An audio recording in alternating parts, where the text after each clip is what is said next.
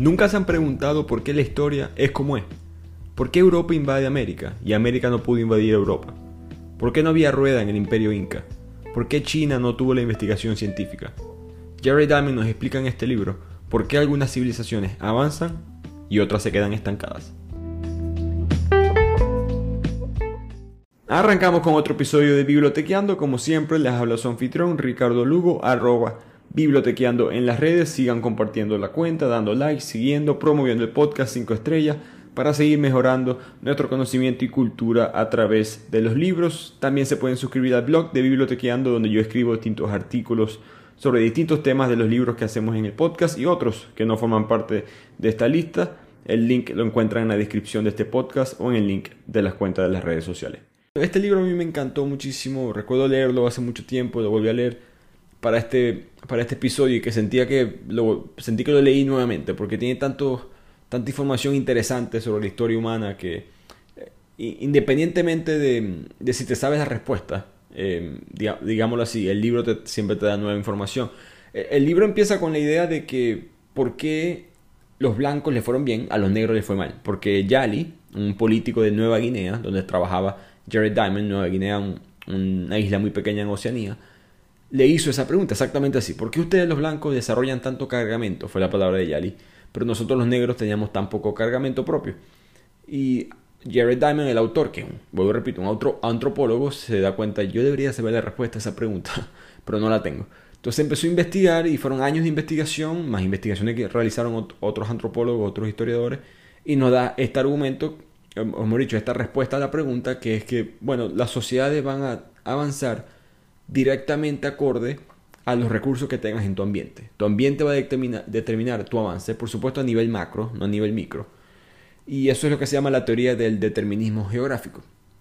Esta teoría a mí me parece muy interesante, muy buena y me gusta porque puede ser eh, probada. Hay muchos argumentos malos en, gente que, vamos a decirlo así, tiene argumentos en verdad racistas en cuanto a este tema, de que ciertos grupos, ciertos europeos, ciertos grupos asiáticos son superiores genéticamente, cerebralmente, inteligencia, etc. Y este, eh, digamos, esta teoría le baja, eh, le rompe, pero, eh, perdón, con evidencia esos argumentos. Al mismo tiempo, hay argumentos en contra de este libro. Cuando salió, mucha gente estaba diciendo que él estaba justificando las cosas malas que han pasado a través de la historia. Por ejemplo, cuando Europa invadió y causó todo este genocidio a través de a los pueblos indígenas en toda América, lo que Jared Diamond lo que cierta gente pensó que Jared Diamond estaba haciendo con este libro es decir, bueno, entonces eso era inevitable. ¿no? Los europeos no había nada que hacer, eh, eran, iban a hacer eso independientemente porque el ambiente determina hacia dónde vas a ir y si el ambiente determina, entonces no hay eh, voluntad propia. ¿no?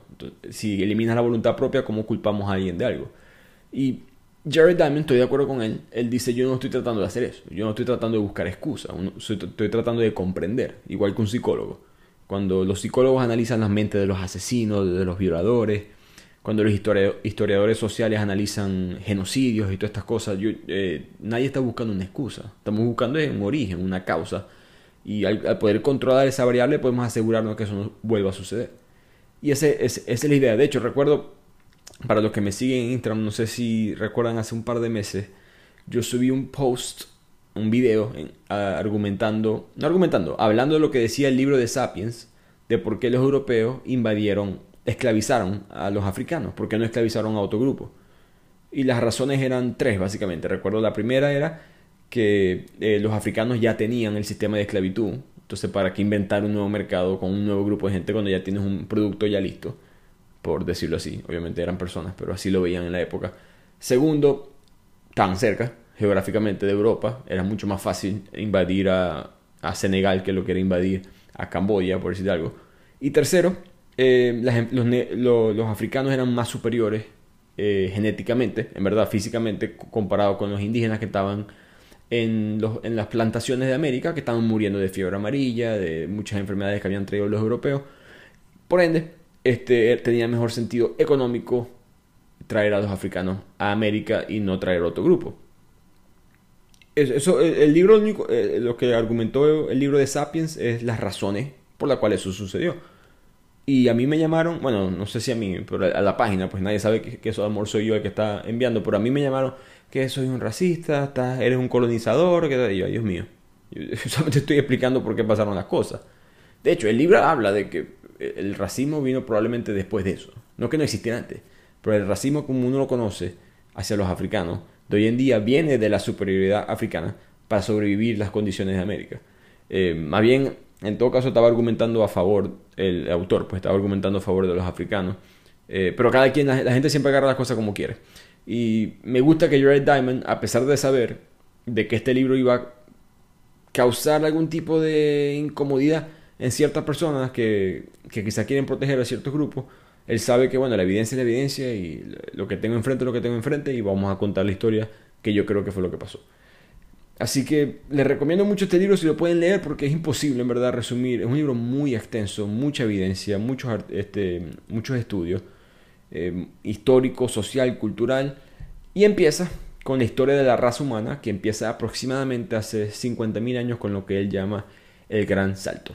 Y lo que se refiere Diamond con el gran salto es el paso de ser, digamos, por decirlo en términos coloquiales, cavernícola a, un, seres humanos inteligentes, vamos a decirlo así. No que no tuviéramos inteligencia antes, pero avanzamos, hicimos un paso, descubrimos cómo utilizar mejor los recursos que teníamos a nuestro alrededor. Empezamos a crear agujas, punzones, construcción de, eh, de grandes casas, edificios, embarcaciones, arte. Y por supuesto, al tener todas estas cosas empezamos a expandernos mucho más geográficamente, a viajar a lugares nuevos que nunca habíamos visitado, como lo fue Nueva Guinea, eh, uno de esos ejemplos es específicamente esa zona, los, australianos, los neoguineos, ciertos animales estaban en ciertas islas, ciertas plantas estaban en otras islas y eso creó diferencias hace miles de años, pero todo, todo, es, todo es exponencial, ¿no? todo se va multiplicando poco a poco y la diferencia se marca hasta hoy en día. En eso del año 40.000 antes de Cristo, otra palabra hace 42.000 años, los seres humanos solamente vivíamos en Eurasia, que es el continente europeo y el continente asiático, y Oceanía. Eh, habíamos podido ya navegar desde Asia hasta Oceanía, pero lo que es el continente americano, no teníamos no había personas todavía, no habíamos sido colonizados por los indígenas, ¿no?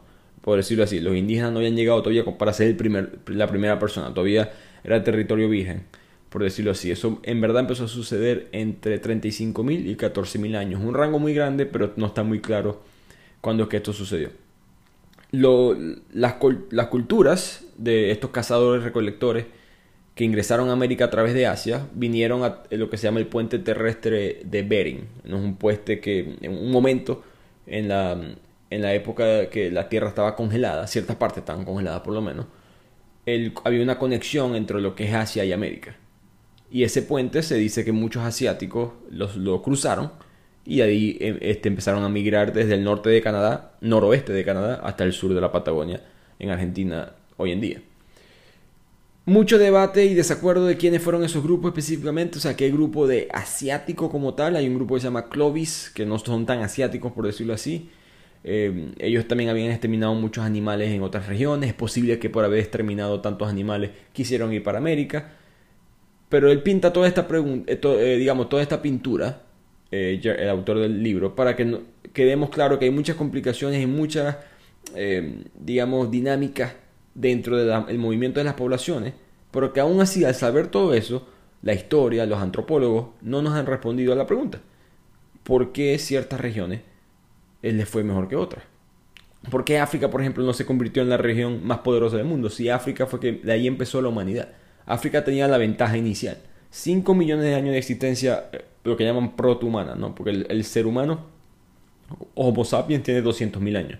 Razas anteriores al ser humano, algún tipo de ser humano, por decirlo así, tiene 2 millones de años, 5 millones si no vamos a los proto-humanos. Entonces, ¿por qué África, con toda esa ventaja de tiempo, no le fue mejor? El ejemplo que usa el autor es Polinesia, las islas de Chatham, cerca de Nueva Zelanda, en Oceanía.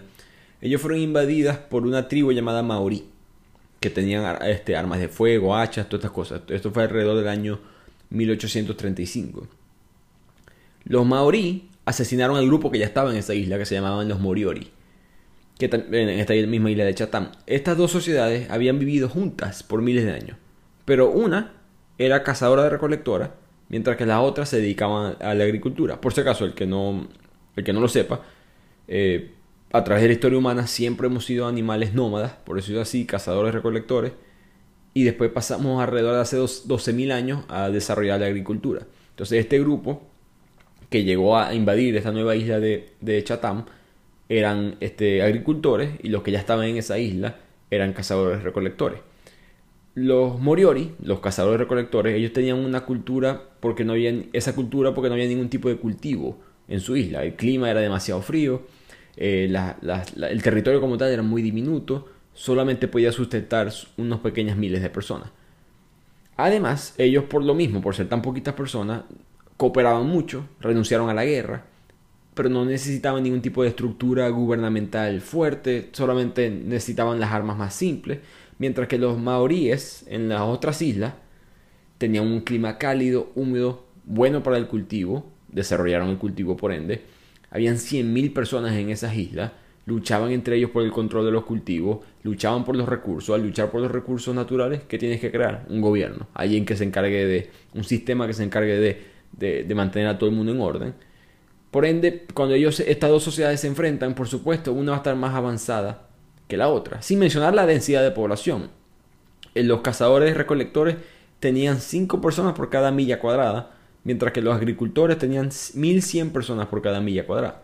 Entonces, una sociedad agrícola siempre va a tener mejor, mejores profesionales, tecnología, organización política, etcétera, al mismo tiempo, y esto es muy importante, van a estar bastante acostumbrados a irse a la guerra. Así que aquí tiene dos grupos genéticamente iguales, pero uno se desarrolló en una isla más hacia el noroeste, los otros en otras islas más hacia el noreste, con, una, con, una, con un clima diferente, recursos diferentes, y tuvieron dos, dos, digamos, dos caminos totalmente diferentes. Y todo este viaje de Pizarro es gracias a la escritura, entre otras cosas, ¿no? Pero imagínense que un grupo de gente te llega, que se puede comunicar entre ellos, agarrar información, inteligencia de otros grupos, saber con lo que le ha pasado a otros españoles que han tenido contacto con otros indígenas en otras zonas y utilizar eso para su beneficio, mientras que los incas no tienen eso, no tienen la escritura, tienen ciertas, ciertas, ciertas precursores, por decirlo así, para la exploración marítima, pero no tienen en verdad un avance eh, de, la escritura versión moderna. Eh, eh, eso es una ventaja muy grande. Imagínense si los incas hubiesen podido saber, saber lo que le pasó a los mayas con Cortés en lo que es ahora México. De hecho, los mayas 12 años antes habían caído ante Cortés. Si, si, si los incas se hubiesen enterado de eso, ellos hubiesen tenido otra, otra estrategia, otro plan, etc. Pero estas cosas no sucedieron, sucedieron y por eso es que Pizarro derrota a los incas.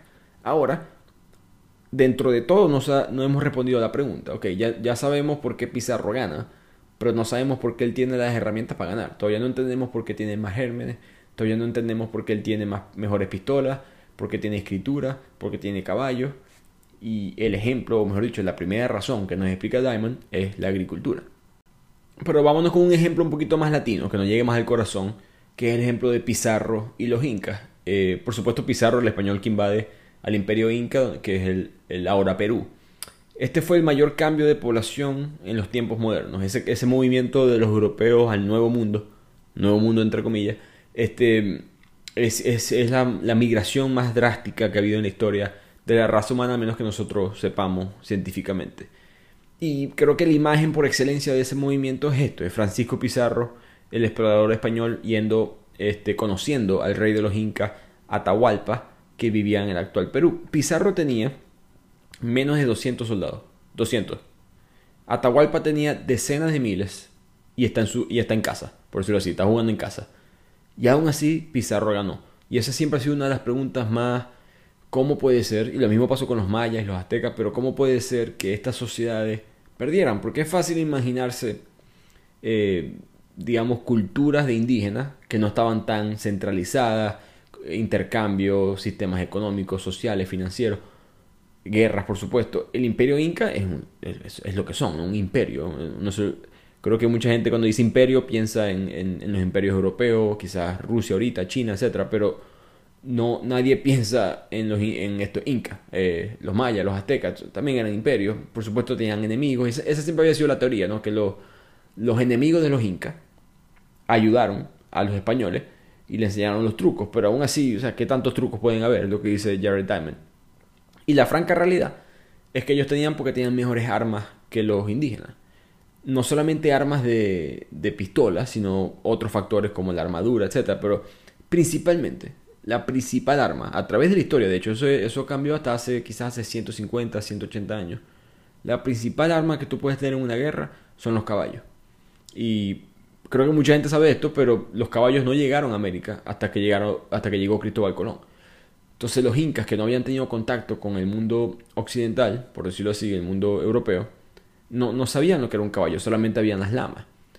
Las pistolas como tal, por supuesto, tuvieron un papel muy importante, pero la gente se lo olvida, o quizás un dato no muy este, explicado, Pizarro solamente tenía una docena de pistolas. Eso no es mucho para derrotar, a, derrotar perdón, a decenas de miles de incas.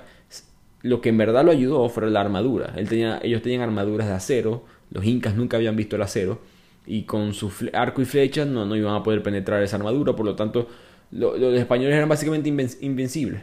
Invencibles, perdón. Esa combinación de caballos con armadura, más los gérmenes que ellos traían, la viruela, el sarampión, la gripe, el tifus, la peste bubónica, todas estas enfermedades transmitidas por los europeos mataron alrededor del 95% de los indígenas en la época precolombina Mientras que nosotros en las Américas teníamos, bueno, digo nosotros, obviamente todo el mundo está, bueno, yo estoy mezclado, no sé ustedes, pero eh, nosotros digo los latinos, latinos antes de ser latinos, solamente teníamos la fiebre amarilla y la malaria, que sí mataron eh, a bastantes europeos y grupos asiáticos, pero no lo suficiente como eh, fue las enfermedades que trajeron los europeos a América, en gran parte porque los europeos ya habían sido expuestos a muchas más enfermedades y tenían mejor defensa, así mejor sistema inmune entre más años de agricultura tengas encima como sociedad, vas a tener más avance. Eso es lo que descubre Diamond al menos. La agricultura, recuerda que nos, vuelvo y repito, éramos cazadores recolectores. Llegábamos a cierta zona, cazábamos, recolectábamos, nos gastábamos los recursos ahí y nos íbamos, para otro lugar. Y así íbamos por todo el resto del mundo. La agricultura cambia eso. No solamente nos permite establecernos, pero nos, da, nos permite alimentar a más personas por cada milla cuadrada. No, podemos gastar menos energía, eh, podemos hacerlo más rápido también, podemos crear más comida con mucha más velocidad y al mismo tiempo eh, tenemos una, densidad de población más alta, mientras que los nómadas, por ejemplo, una mujer nómada no puede tener un hijo a cada rato, como lo hacen las civilizaciones. Eso es algo en verdad del mundo civilizado. El tener hijos parece mentira, pero el tener hijos frecuentemente es algo de la civilización. Eso antes no era así. Una, una mujer nómada no puede estar, uno, cargando a su caminando por todo el, eh, por toda la selva, por todo el terreno, con embarazada de 7, 8, 9 meses, etc. Después cuando tenga el bebé tiene que, por supuesto, estar descansando, de un ritmo más lento, eh, tiene que establecerse en cierta área, etcétera, etcétera. Por ende, las mujeres nómadas solían tener un hijo cada 4 años, mientras que las mujeres civilizadas, entre comillas, lo tienen cada 2 años. Entonces eso es un... Por supuesto, no, no cada 2 años tienes un bebé, sino vas a tener 500 mil bebés, pero eh, si tienes dos bebés, vas a tener un bebé cada dos años en promedio si estás viviendo en la civilización moderna. Al mismo tiempo, los cazadores recolectores no tenían ningún tipo de especialización laboral más que cazar y recolectar. Mientras que una sociedad agrícola, los alimentos se acumulan, se almacenan por bastante tiempo.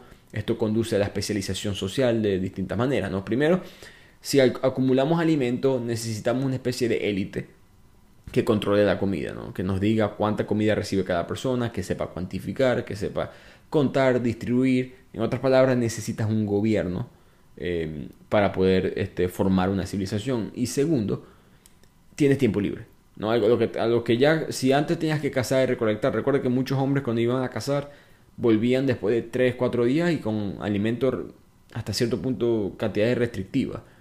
Pero si ahora puedes crear toda la nutrición que necesitas, si esa es la mejor nutrición, es debatible, pero toda la nutrición que necesitas para sobrevivir en poco tiempo, en un solo terreno, ahora tienes tiempo libre, ahora puedes pensar, ¿no? Vamos a decirlo así, ahora puedes como que, uff, ok, ajá, tengo una idea, se llama la rueda. Y así, así empiezan las sociedades agrícolas a avanzar un poco más rápido.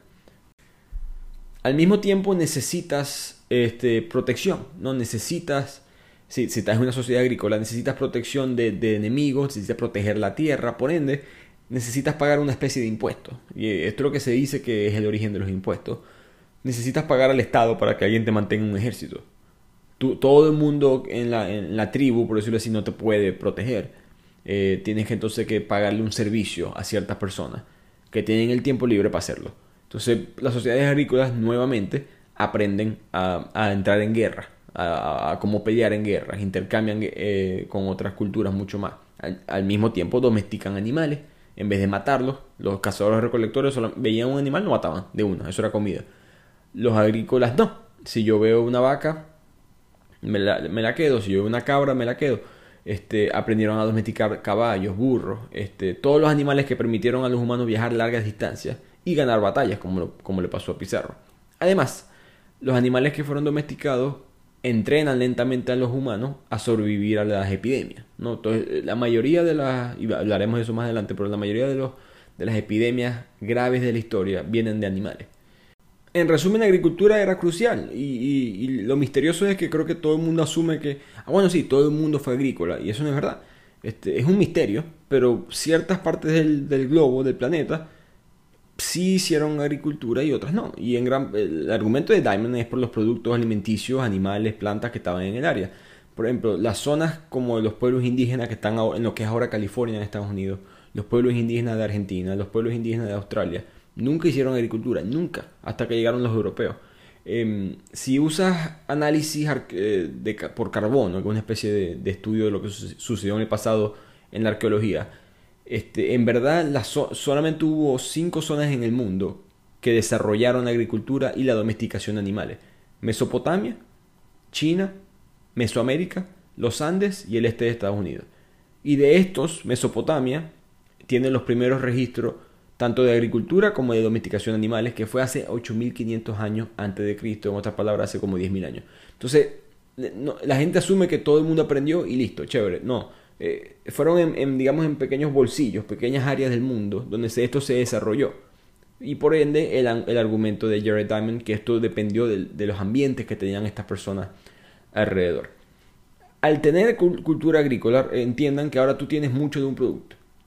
Y al tener mucho un producto, ¿qué puedes hacer? Intercambiarlo. Entonces, el, sistema, vamos a decirlo así, el primer paso del sistema capitalista o el sistema de intercambio, el sistema financiero, empieza aquí. Cuando se empieza el cultivo, empezamos a empezar a intercambiar cosas y no solamente cosas, sino también ideas, ¿no? Que, que, que es el concepto quizá más, para mí más impactante de este libro, que sin el cultivo no intercambiamos ideas, no hay necesidad. Hasta que no intercambies con otra persona, no vas a poder hacer eso. Así que las regiones que desarrollaron la agricultura tenían una ventaja inicial, porque iban a tener más armas, más gérmenes, mejores ideas y por supuesto más acero. Y por supuesto, gran parte de la agricultura son las plantas. Y por cierto, parece mentira, pero esto lo leí yo en, otro libro. Nunca había pensado esto así. Uno siempre piensa que las plantas son buenas para ti, pero casi todas las plantas son malas. Casi todas las plantas son venenosas. Si yo te dejo un bosque y te digo come algo al azar, te vas a morir. Mientras que los animales, la carne, es buena. Eh, rara, no hay ningún animal en verdad, te puede no saber bien, pero ningún animal en verdad te va a matar si te lo comes. Pero volviendo al punto, ¿por qué se le ocurrió la idea al ser humano de domesticar un cultivo? ¿no? Eh, todo empieza porque los, eh, más o menos decir, la teoría es que nos dimos cuenta a través de los mismos animales.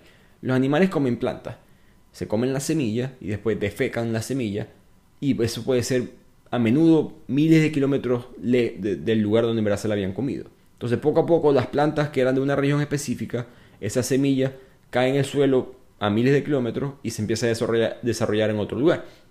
Así que los animales empezaron a seleccionar cuáles eran las plantas que iban a empezar a esparcerse por todo el mundo.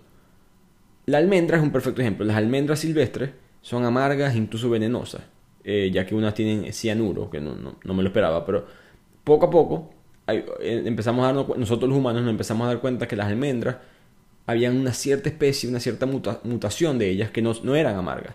Y eventualmente los humanos empezamos a descubrir a las almendras no amargas, a empezar a cosecharlas, replantarlas, no usamos las otras, las otras dejaron de existir y poco a poco empezamos a tener almendras no amargas para nuestro consumo. Lo mismo pasó con las fresas, las amapolas, las lentejas, etc. Esto es lo que decía Darwin, por si acaso. Este, este es en verdad la teoría de la evolución, que no es tanto de que quién está más, más fuerte, más rápido, es más como que qué es lo que el ambiente decide que es mejor.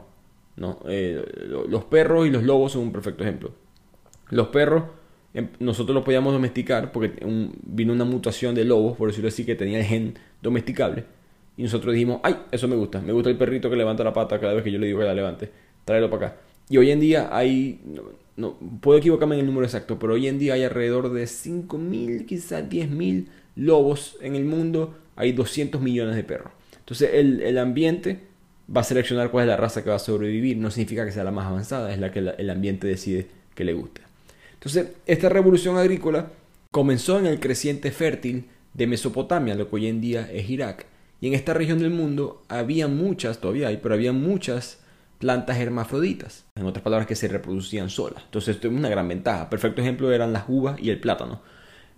Dos plantas, por, decirlo así, que al reproducirse solas te das cuenta, estos son buenas para mí, vamos a empezar a agarrar estas plantas que se reproducen solas y dejamos las otras que no a un lado y nos podemos alimentar y creamos este paquete biológico este, equilibrado con, con alimentos. Y ese paquete que estaba en Mesopotamia incluía eh, cereales, este, con mucho, que es la fuente de carbohidratos, legumbres, que incluía proteína, animales que eran domesticables, que también servían como proteína, el trigo, por supuesto, el lino, que era muy bueno para el aceite y la fibra.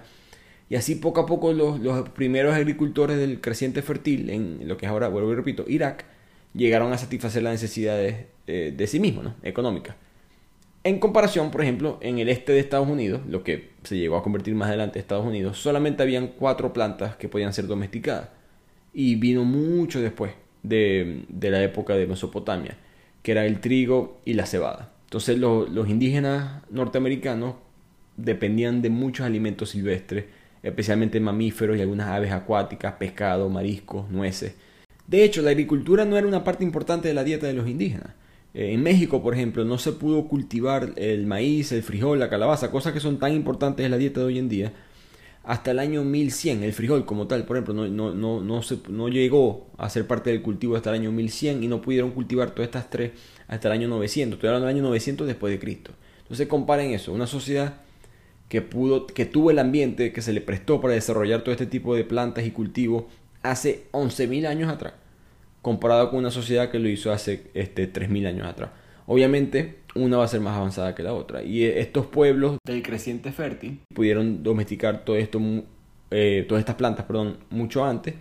Domesticaron por ende muchas más especies, más productivas, más valiosas, una, una gama más amplia de cultivos, más producción de alimentos, poblaciones eh, humanas más densas, lo que tú puedes tener todos estos alimentos, todos estos animales, puedes tener más hijos, puedes tener más población, puedes expandir más cuando tienes más población y expande más, más, más cerebro, más tecnología, sociedades más complejas, nuevas ideas, organización política y enfermedades, por supuesto. Y todo eso fue lo que trajo Europa o el mundo, el mundo el viejo mundo, por decirlo así, al nuevo mundo. Ahora pasamos a la segunda parte de, de la agricultura, de la sociedad agrícola, que es los animales. Las plantas ya entendimos cómo es que le dan avance a la sociedad, pero los animales, por supuesto, este, nos impactan mucho. Y la razón es, o como, digamos como que lo curioso es que la Tierra sí tiene muchos animales en todas partes, pero no los tiene por igual. ¿no? En, en ciertas partes como Sudamérica no había un mamífero grande hasta que llegaron los españoles. Solamente teníamos la alpaca y la lama. Em, no, no, hay hoy en día ningún mamífero que pueda ser domesticado en África, que suena raro, ¿no? Porque África uno piensa safari y todos estos animales, pero ninguno en verdad puede ser domesticado y esa es la clave. Que si tú te pones a pensar, ay, qué bueno tener animales, pero que los animales como tal no te sirven. Lo que te sirven son los animales que tú puedes domesticar. Y eso es lo que te va a dar avance, porque eso es lo que te permite crear una sociedad agrícola. El problema es que hay requisitos muy fuertes para poder ser un animal domesticable. El primer requisito, según el, autor en este libro, es que el animal no puede ser carnívoro. Para tú poder criar un animal carnívoro en cautiverio tendrías que entonces andar cazando animales más pequeños eh, como, como, comida, alimentarlo a cada rato, tendrías que también alimentar a los animales pequeños que estás cazando por el animal grande. Entonces es más eficiente criar un, herbívoro o un omnívoro en su defecto. Segundo, el animal debe crecer rápido. ¿no? Un gorila, por ejemplo, es como un ser humano, tarda como 15 años en crecer a su, a su tamaño máximo. Entonces, ¿de qué me sirve a mí domesticar un gorila? Por mucho que me haga caso, no tiene ningún tipo de propósito. Tercero, el animal tiene que estar cómodo en cautiverio. Por ejemplo, una chita o un leopardo. Tenemos años, miles de años, probablemente más, tratando de domesticarlo. Pero no hemos podido. Porque no son, primero, obviamente son un animal peligroso y todo lo demás, pero son un animal que, no se queda tranquilo, ¿no? Piensa en cualquier animal domesticable, un cerdo, una vaca, eh, una cabra, se quedan tranquilos en cautiverio. Eh, hay animales que no son así. Cuatro, tienen que tener una disposición este, agradable, no desagradable. Las, las cebras, por ejemplo, es un ejemplo, que es la razón por la cual Europa y, Asia pudieron domesticar al caballo, pero África no pudo domesticar a la cebra. La cebra no, le, no, no es amigable, es un animal bastante agresivo y como el oso pardo o el hipopótamo, por ejemplo, que por cierto no, no, no, sabía hasta que, hasta que leí este libro, el hipopótamo mata más personas al año que, que, los leones. No sabía ese dato. Pero en fin, el punto es que un animal tiene que tener una disposición este, amigable hacia el ser humano, lo cual este, eh, la cebra no lo tiene. Quinto requisito, el animal no puede tener pánico no en cautiverio, sino al aire libre. La gacela es un perfecto ejemplo. La gacela está tomando agua y siente una rama romperse atrás y sale brincando de una vez a velocidad, velocidad de la luz. Es imposible domesticarla de esa manera. Y sexto y último requisito, el animal tiene que estar acostumbrado a lo que llaman el pastoreo. En otras palabras, a ser controlado por el líder de una manada. ¿no? Eh, eso no es fácil que, venga en los animales. Uno quizás el más popular para nosotros son los caballos, igualmente eh, las ovejas.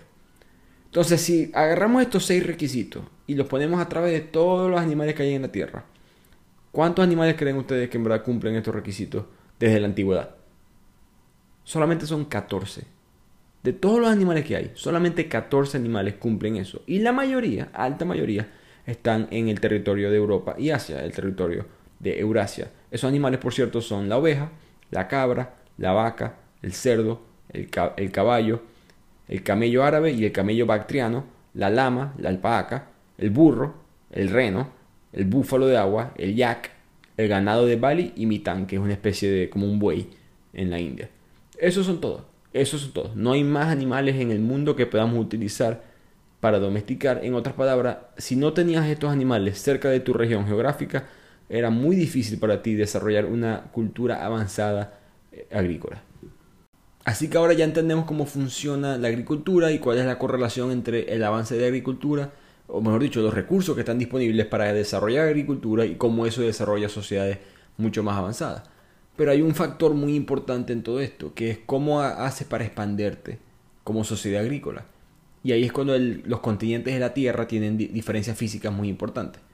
Mitad de los continentes, por decirlo así, en el mundo, si solamente miramos a Europa, Asia, África y América, mitad de los continentes van de este a oeste y la otra mitad van de norte a sur. África y América, por supuesto, de norte a sur, Europa y Asia de este a oeste. Y no es casualidad que los de este a oeste se podían desarrollar más rápido. Cuando me refiero este a oeste es la dirección en el mapa, ¿no? Si tú estás en el punto más oeste de Europa, tú puedes llegar al punto más este de Asia y siempre estar entre comillas en la misma en el mismo clima. Si estás en el mismo clima, tú puedes eh, seguir plantando, cultivando, viviendo con los mismos animales que tenías antes. Entonces creas estas rutas en las rutas crean comercio, crean nuevas ideas, aprendes de otras tecnologías de otras personas. Eventualmente llegas a un lugar donde hay un nuevo animal, una nueva planta que no tenías en tu, en tu, en tu zona. Entonces eh, eh, se crea este intercambio, este avance eh, basado en la, forma de los continentes. De hecho, se estima, o el cálculo que saca el autor, es que el movimiento desde Irak, lo que es ahora Irak, hasta la India, la, la raza humana se movió a una velocidad de casi una milla al año. Pero en América, Solamente llegar desde lo que es ahora Panamá hasta el norte de México se movió a punto 3 millas al año. El punto clave es eso, eh, la latitud, el, clima y como al tener el mismo clima, por supuesto hay más, más comercio. Entonces la agricultura mesopotámica nunca se extendió muy al sur de África, ¿no? porque también no solamente es la forma de los continentes lo que afecta, sino que también hay barreras climáticas, que casualidad de la vida eh, ciertas zonas en nuestros continentes las tenían el, como le expliqué antes, Pizarro nunca supo de los mayas, los mayas no sabían de Pizarro, los incas no sabían que los aztecas existían, etcétera, etcétera. ¿Por qué? Bueno, los Andes los bloqueaban. No, no, había, no había manera, con la tecnología de la época, con los recursos que tenían, de en verdad comunicarse entre estas dos regiones. Sin mencionar el cambio de clima, ¿no? Eh, podían pasar por nieve, tormentas, etcétera, que no promueve que una cultura se expanda. Mientras que en Europa o Asia eso se, podía mover muy fácil. De hecho, eh, uno de los principales ejemplos es que los mexicanos, lo que es hoy en día México, ya habían inventado la rueda, los mayas, pero no tenían una manera de llevarla a ningún otro lugar. Entonces los incas nunca se enteraron de la rueda, ni tampoco se enteraron de la escritura, algo que los, los, eh, mayas también habían este, inventado ya. De hecho, el autor me pareció curioso, él tiene una hipótesis que dice, eh, la difusión no solamente es de cultivo, sino de las ideas, ¿no? Entonces él, repite esta idea a través del libro, que, ok, no solamente fue llevar el caballo de Europa a América, también trajeron ideas. Y por lo mismo, quizás el europeo y el asiático no lo veía de esa manera mientras estaban mezclándose tanto entre ellos y tantas ideas, pero eso crea mucha, mucho avance social, cultural, eh, tecnológico. No que los otros grupos no lo tenían, simplemente que no se movió a la misma velocidad. Si hubiese puesto a los indígenas en Europa y Asia, se hubiesen desarrollado igual de rápido, quizás más. Pero cada quien estaba en el mundo que estaba. Pero ahora que entendemos las plantas, los animales, los continentes, falta eh, un factor muy importante en el avance de la sociedad, o mejor dicho, en las diferencias entre las sociedades, que son los virus. Y todas estas tres cosas que ya mencionamos, las plantas, los animales, los continentes, van a determinar cómo, cómo tú te vas a mezclar y vas a causar diferentes tipos de virus. Es muy importante entender que, como mencionamos al principio del resumen, las principales plagas y epidemias de la historia, la, la peste negra, la gripe española, fueron enfermedades que venían de los animales. La, plaga, la peste negra o la plaga vino de las ratas y la gripe española vino de aves acuáticas eh, salvajes. Así que nosotros, entre más expuestos estemos a los animales, sí, tenemos mucho más riesgo de ser, este, eh, de contraer estas enfermedades, como pasó también con el, con el coronavirus, con, con los murciélagos, pero también desarrollamos las defensas mucho más rápido. Ahora, nuestras defensas históricamente son muy básicas, son lo que uno considera síntomas, ¿no? El toser, estornudar, tener fiebre, eso es tu cuerpo peleando contra esa enfermedad. Pero hay otra defensa muy importante que es la evolución misma. A lo largo de los siglos los seres humanos con los sistemas, esto, esto, suena feo, pero los seres humanos con sistemas inmunológicos débiles mueren. Mueren jóvenes, no tienen hijos, paran de reproducirse. Esa persona con ese gen no queda, no en, el, en la población. Mientras los que sí sobreviven se quedan y eso sí tienen, se quedan lo suficientemente, o se quedan mejor dicho, por el suficiente cantidad de tiempo para poder reproducirse y seguir pasando sus genes. Entonces, mezclas eso con el auge de la agricultura, que por supuesto al, al, empezar a crear todas estas, este, todas estas sociedades se empiezan a formar las ciudades poco a poco, pueblos, etc. Y la, la propagación de la enfermedad era, era lógica. El sarampión, por ejemplo, solamente sobrevive si hay mínimo 500.000 personas. Entonces hay enfermedades que ni siquiera pueden existir en ambientes que donde no haya, entre comillas, sobrepoblación. Pero la clave, volviendo al punto original, la clave importante por la cual estas enfermedades, lo que llaman los antropólogos enfermedades de masas, existen, es por los animales domésticos.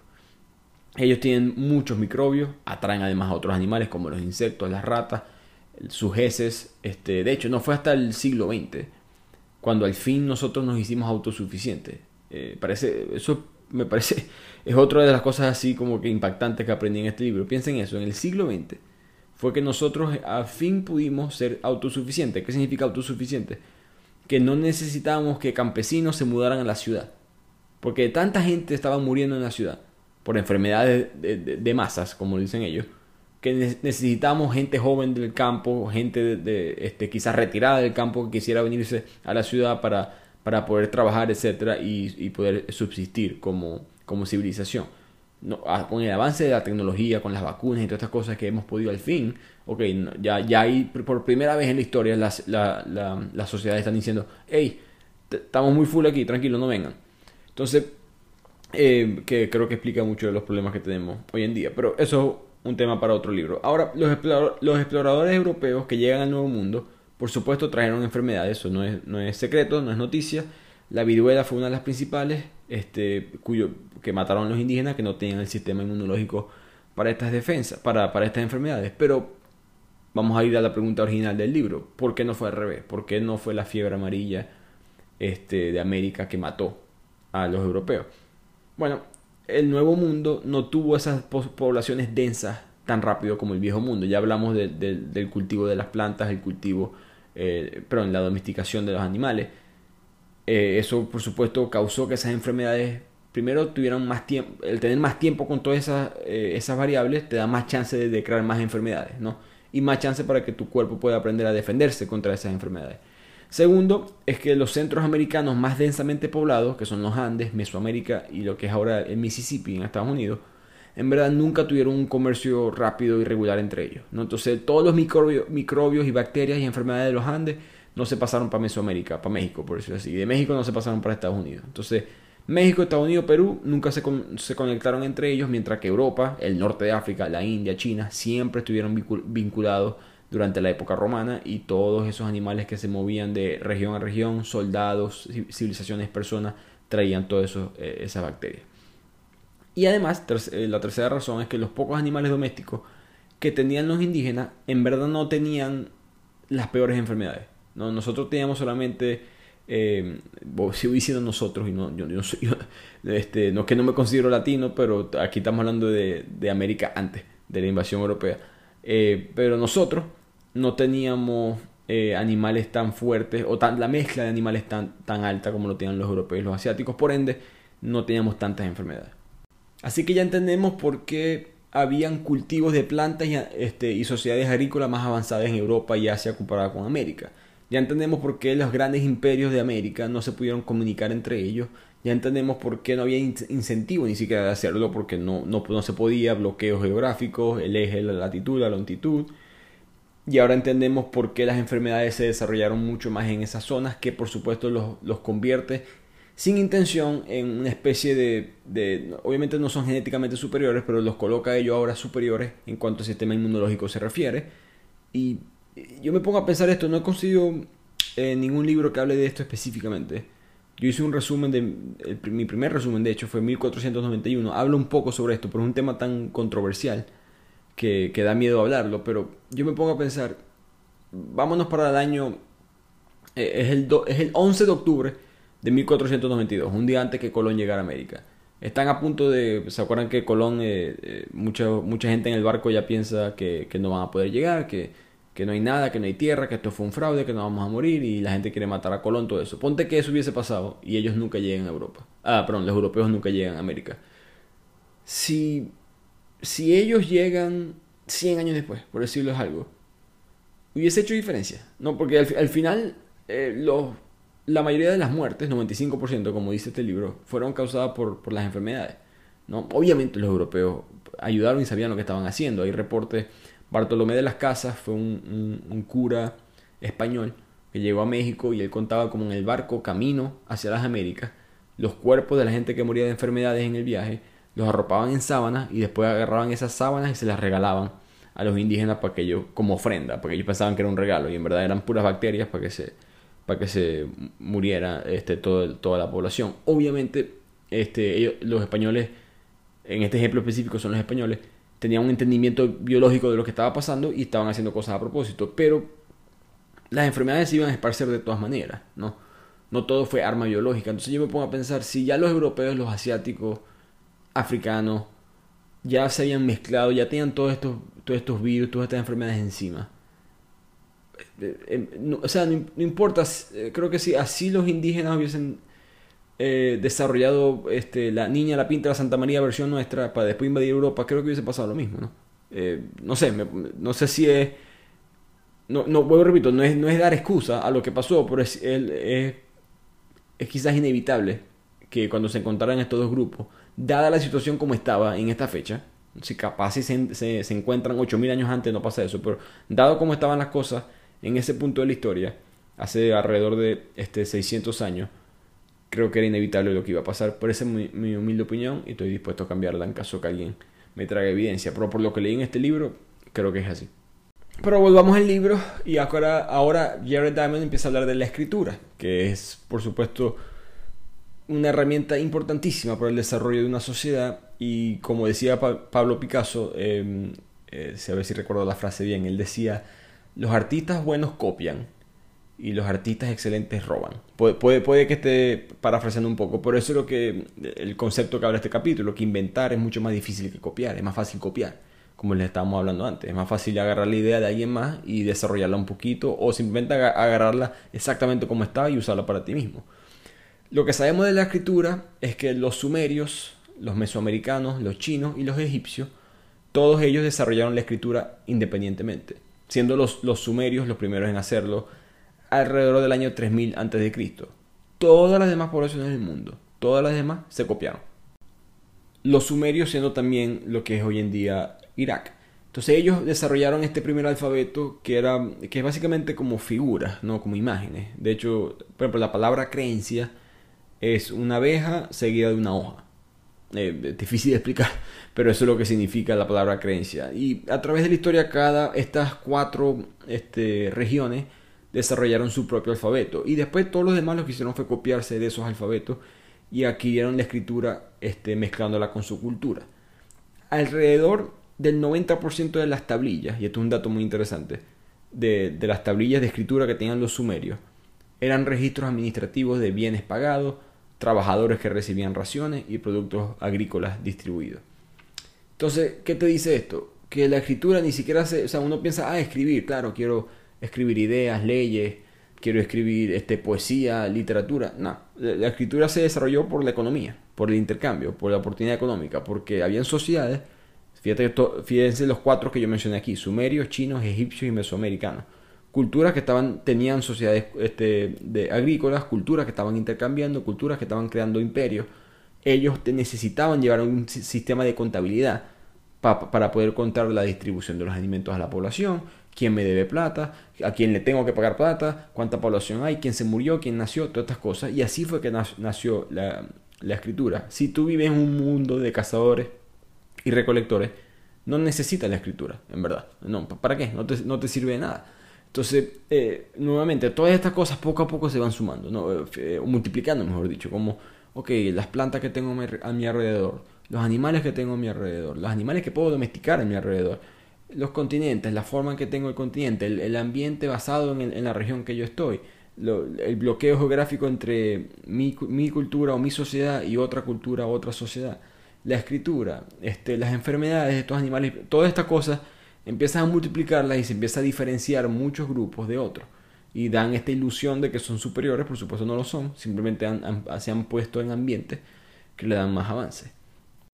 En otras palabras, las invenciones no son tan obvias. Inventar algo no es tan fácil. Inventar algo, hay un mito de que la, necesidad es la madre de la invención. Eso lo dice Jared Diamond en, este libro. Que los inventos surgen porque supuestamente una sociedad tiene una, necesidad insatisfecha. Pero lo que muestra, la, por lo menos lo que argumenta el autor en este libro, es que la mayoría de los inventos en verdad son desarrollados por personas siendo curiosas y ya. Y una vez que inventaron esa tecnología, viene el inventor y tiene que buscarle una aplicación para, esa, para ese invento. Como que inventan algo y es como que, ah, ok, inventé esto. No sé para qué sirve, pero déjame, ponerme a pensar, ¿para qué sirve esto? La, pólvora es un perfecto ejemplo, un accidente eh, en un laboratorio, laboratorio entre comillas, en China. Eh, otro ejemplo quizás más famoso, de un personaje más conocido, es Thomas Edison, cuando él inventa el fonógrafo. El fonógrafo era ese aparato que, que eh, en verdad lo utilizamos para escuchar música en la, época de 1877. Entonces se imaginan, esa, esa, parecía una, como una trompeta inmensa conectada a, una especie de disco. Cuando Edison construyó el sonógrafo, él, él, escribió una lista de 10 usos que él proponía para, para este invento. Y ninguno era la música. Era, no, esto puede ser para, para guardar las últimas palabras de una persona que se está muriendo, para poder grabarlas. Para poder grabar libros para los ciegos que puedan escuchar. Buena idea, pero para eso no servía el, anuncio de la hora del reloj, eh, la enseñanza de la ortografía. Eh, la, música no estaba en ninguna parte de la lista de Thomas Edison. Pasaron 20 años, 20 años desde que él inventó el, el fonógrafo hasta que él admitió, saben que sí, la, principal razón por la cual el fonógrafo, fonógrafo, existe es para la música. Y así pasa todo el tiempo.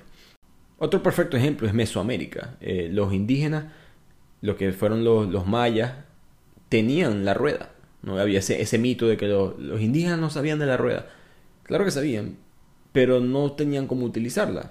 Eh, no tenían caballos. Ese es el propósito de la rueda, tener un animal que te pueda mover rápido y tú poder poner mercancía, personas, etcétera, encima de, esta carga. El, el, si tú vas por un museo eh, maya un museo azteca, tú vas a ver juguetes. Yo lo vi en el Smithsonian en Washington DC. Yo vi eh, un carrito de juguete con ruedas que era, una especie de, regalo que le daban los padres a sus hijos en, la cultura maya. Ahí está el perfecto ejemplo, ahí tienen, ahí está la rueda. Ese invento maravilloso que te va a ayudar a, desarrollarte mil veces más rápido, lo tienes enfrente, pero solamente lo puedes usar para distraer a tu niño, no lo puedes usar para construir este, obviamente lo pudieron construir pirámides y todas estas cosas sin la rueda, que es mucho más impresionante, pero piensa en lo que pudieran haber hecho ellos con la rueda, pero sin caballos no sirve. El ejemplo también curioso que muestra, que me pareció muy interesante del libro, es los japoneses con las pistolas.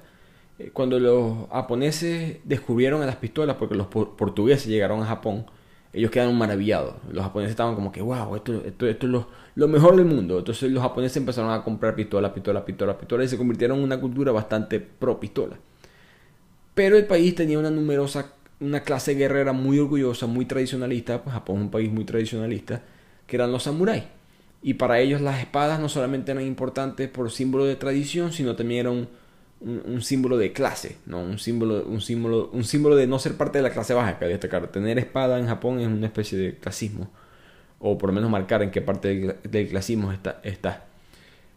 Entonces las guerras japoneses anteriormente, siempre por, por, por, su, por su zona geográfica, Japón siendo una isla, había implicado muchas guerras individuales, uno a uno, ¿no? Entonces los samuráis este, se, se, enorgullecían de luchar con, con, gracia, con las espadas y todo. Toda esta cultura se, se formó, eh, era muy prevalente dentro de, la, dentro de la sociedad japonesa. Eventualmente Japón dijo, ¿saben qué? Prohibidas las armas, no, no, no necesitamos armas. Esto solamente, esto, cualquier otro país del mundo se tira esa ley y queda exterminado y invadido por Europa, invadido por otro país en Asia y, ellos van a tener que, hey, paren esa ley, necesitamos armas. Pero Japón, una isla muy poblada, pero muy aislada del resto del mundo, se pudo salir con la suya. Pero volvamos a la pregunta principal de este libro cuando ya estamos terminando este resumen, que es por qué los hemisferios chocaron de esa manera, ¿no? ¿Por qué, por qué los europeos llegaron y pudieron conquistar las tierras?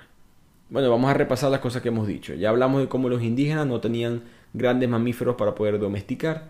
Ya hablamos cómo no tenían la gran mezcla de plantas para poder al mismo tiempo crear una buena sociedad agrícola, cómo se tardaron en llegar a ese punto como no habían tantas enfermedades por lo mismo, que los hubiese hecho, más, hubiesen hecho su sistema inmunológico mucho más potente, el axis de la Tierra, la falta de dirección, la falta de suerte en la dirección de este, oeste, norte, sur, la agricultura, la escritura y por supuesto la estructura política de que, bueno, en las Américas las únicas dos unidades políticas capaces de movilizar recursos masivamente para, para irse a guerra o pelear contra Europa eran los incas y los, y los, los mayas que no tenían el suficiente poder eh, o comunicación entre ellos para poder pelear contra Europa. Y solamente son dos, en verdad. Podemos mezclar, este, quizás meter a los aztecas, tres. Pero eso no es suficiente. Eh, eso no es nada comparado con España, Portugal, Inglaterra, Francia, Holanda, Suecia, Dinamarca, todos países que pudieron fundar colonias en América entre, desde Cristóbal Colón hasta el año 1666. El resto de las Américas no eran estos tres imperios, eran básicamente tribu o banda. Y por lo mismo, llegamos al punto del timing, de que todo pasa en el momento que tiene que pasar, o mejor dicho, si algo pasa en otro momento, termina siendo totalmente diferente. Recordemos que Colón no descubrió América, y no lo digo de la manera política de que aquí había gente, no, no, estoy diciendo que Colón no descubrió América. Los vikingos llegaron primero que Cristóbal Colón. Esa Cristóbal Colón descubrió América es la mentira más grande de la historia. Yo, yo no sé por qué la gente se pone brava, los españoles celebran esa vaina. Pero los vikingos llegaron a Groenlandia primero, y también a lo que es ahora Canadá. Pero ¿por qué fracasó? ¿Por qué, por qué cuando llegó Cristóbal Colón a América, cuando llegó John Smith y Pocahontas y todo esto a lo que es ahora Estados Unidos de parte de Inglaterra, porque ellos sí fueron, entre comillas, exitosos en, colonizar América, mientras que los vikingos no lo fueron? Bueno, el tiempo. Eh, fracasó porque, vamos a decirlo así, la fuente, que era Noruega, todos estos vikingos que llegaron eran noruegos, tenían, este, no tenían la ventaja que Europa iba a tener en ese momento. Ellos llegaron en el año, se estima que todo esto pasó en el año 985 después de Cristo, 500 años después de Cristóbal Colón. Entonces, todas estas enfermedades, por ejemplo, la plaga todavía no había pasado, ¿no? La sociedad todavía no se había desarrollado tanto. No había tanta producción de alimentos, tanta tecnología, no había tanta organización política. Los países nórdicos, por supuesto, son muy este, digamos, distanciados del resto de Europa y de Euroasia, no habían sido tan mezclados, probablemente no tenían las ventajas que tenían los indígenas, eh, que tenían, perdón, los europeos. Como Cristóbal Colón al momento de llegar a América. Al mismo tiempo, eran latitudes demasiado altas, fíjense de dónde están llegando, Groenlandia, la parte de Terranova en Canadá, estas son zonas muy al norte, bastante cerca del Polo Norte de hecho, probablemente no eran habitables, Em, eh, las herramientas de hierro de los nórdicos no servían tanto en esta zona, mientras que los, indígenas de estas áreas habían utilizado ya la piedra, el hueso y madera de, los esquimales para poder desarrollar armas. De hecho, estos vikingos fueron matados este, casi todos al momento de llegar a América. Entonces ahí muestra cómo si la guerra hubiese sido justa, eh, no es justa, pero si la guerra se hubiese dado un territorio neutro, por decirlo así, los de casa siempre tienen la ventaja. Los indígenas hubiesen tenido la ventaja de saber cómo utilizar el ambiente a su favor. Pero eso no fue esa, esa ventaja ya no la tenían los mayas ni los incas.